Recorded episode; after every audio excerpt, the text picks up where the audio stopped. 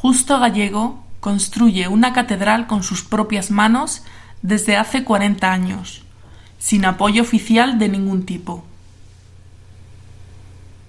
Mejorada del Campo es un pueblo del extrarradio de Madrid que cuenta con uno de los monumentos más extravagantes de la geografía española.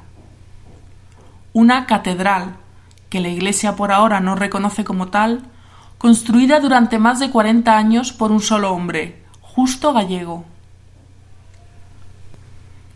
Cuando su historia apareció en un anuncio de Aquarius hace unos años, muchos pensaron que era un montaje publicitario, pero nada más lejos de la realidad. Hoy, con 84 años, Justo sigue dedicado a la construcción del edificio, de un tamaño sorprendentemente grande, 2.000 metros cuadrados de planta, 35 metros de altura, 50 metros de largo y 25 metros de ancho. A lo largo de cuatro décadas solo ha recibido ayudas puntuales de familiares y voluntarios. Se financia con el alquiler de propiedades heredadas y donaciones. Se trata de una obra ecléctica, que incluye la mayoría de elementos que podemos encontrar en una catedral católica. El pórtico, el rosetón, escalinatas, arcos y una impresionante cúpula, aún en construcción, con una altura de 40 metros. Se supone que las torres deberían alcanzar unos 60 metros.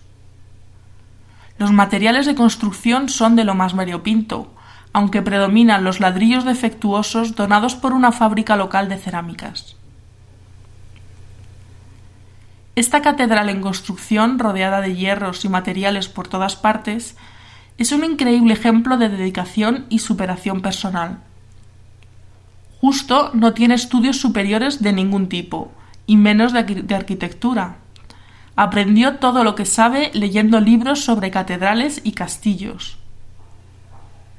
Comenzó su obra como una ofrenda personal a la Virgen del Pilar, tras ser expulsado de un monasterio debido a la tuberculosis que padecía.